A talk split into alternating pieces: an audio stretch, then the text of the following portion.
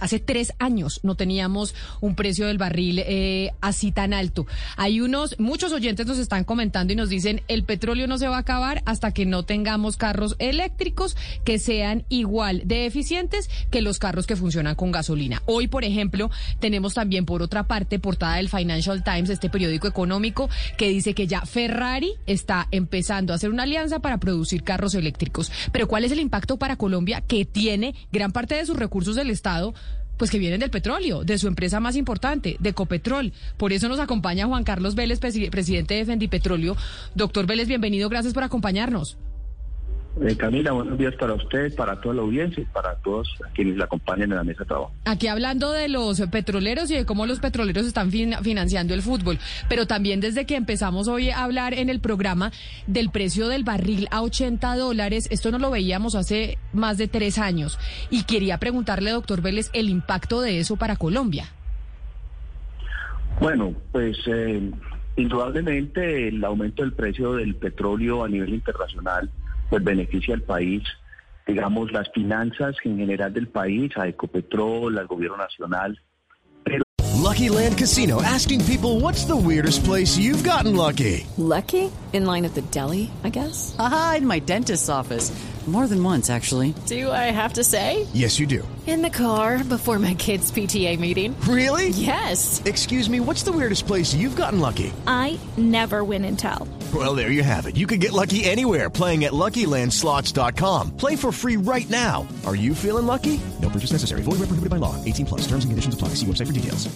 Eso también puede tener un efecto negativo en los en, en, los consumidores finales de combustible, es decir, de los quienes eh, tanquean sus vehículos, porque eso también podría generar un aumento del precio del combustible en el país.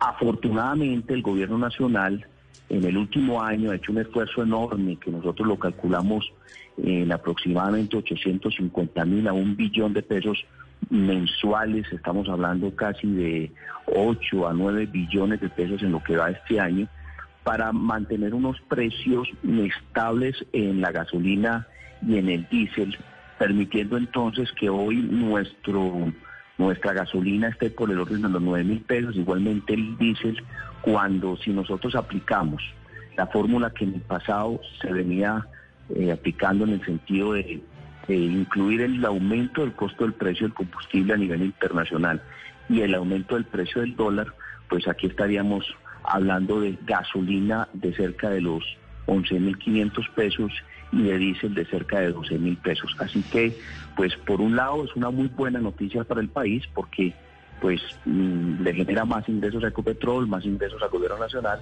pero por el otro lado podría, si no es por el esfuerzo que hace el gobierno nacional, eh, generar un aumento del precio del combustible en los niveles que le acabo de plantear que ese esfuerzo que hace el gobierno nacional pues lo hacemos todos los colombianos porque al final termina siendo pues casi que un subsidio a la gasolina.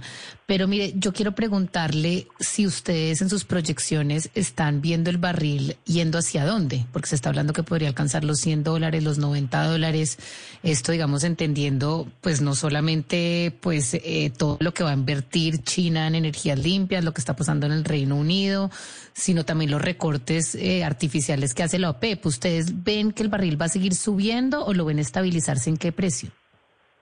No, lo que se viene, lo que se viene analizando, lo que se viene considerando es que el barril de petróleo pues está en este momento en unos precios altos debido a dos coyunturas. La primera es los efectos del huracán Ida en el Golfo de México que afectó mucho la producción de esta zona que es altamente productora de petróleo a nivel mundial y por el otro lado, porque la OPEP viene haciendo un esfuerzo de controlar la producción y les ha funcionado bien.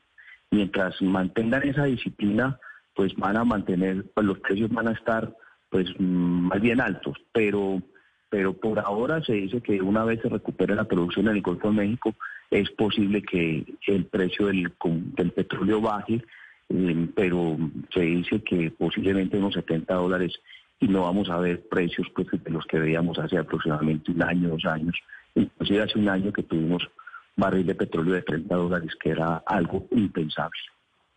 Pero entonces ahí me parece importante esa respuesta. ¿Ustedes sí creen que el petróleo, el barril, va a seguir subiendo? No, por el contrario, yo, lo pensamos que va a bajar porque una vez se solucione los problemas de producción que hay en el Golfo de México, principalmente en los Estados Unidos, pues cuando en producción otra vez todos esos campos petrolíferos y todas esas esas refinerías que fueron apagadas en su momento, pues nos creemos que el precio del petróleo va a volver a bajar, y, pero no es obviamente a unos niveles de 60, 50 dólares el barril, pero sí podríamos volver nuevamente a los precios que se han mantenido en los últimos meses, que son cercanos a los 70 dólares. Pero va a haber petróleo para cuándo y hasta cuándo, porque es que cuando uno ya mira, por ejemplo, la, la última, eh, pues lo último que publicó la Agencia Internacional de Energía, que pues al final es el órgano que termina coordinando las políticas alrededor del suministro de crudo, pues ellos, básicamente esta agencia dijo que ya se debería parar de invertir en nuevos proyectos petroleros y de gas, es decir, eh, está invitando a solamente invertir proyectos de energías renovables y uno está mirando lo que está haciendo China y las promesas de neutralidad de carbono en el mundo eh, para, para el 2050 y de tener todos los carros eléctricos en el 2030. Es decir, ¿para hasta cuándo vamos a tener crudo? ¿Ustedes ven que esto va para 10 años, 20 años o vamos a tener crudo todavía en los próximos 80 años? Pues yo pensaría que para muchos años, porque de acuerdo a un estudio que fue presentado en un congreso, With the Lucky Land slots, you can get lucky just about anywhere. This is your captain speaking. Uh, we've got clear runway and the weather's fine, but we're just going to circle up here a while and uh, get lucky. No, no, nothing like that. It's just these cash prizes add up quick. So I suggest you sit back, keep your tray table upright, and start getting lucky. Play for free at LuckyLandSlots.com. Are you feeling lucky? No purchase necessary. Void where prohibited by law. 18 plus terms and conditions apply. See website for details. Eh, eh, del cual pues fuimos partícipes. Tal vez fue alguna persona, no sé si de Copetrol o alguna, alguna, alguna empresa productora de combustibles, hizo un análisis muy, muy juicioso de cómo va a ser la producción de combustible, el consumo de gasolina eh, o de derivados del petróleo en los próximos años y él decía que para el año 2050 el 60% del combustible que van a utilizar los vehículos en el mundo va a seguir siendo fósil, es decir, va a seguir siendo derivado del petróleo.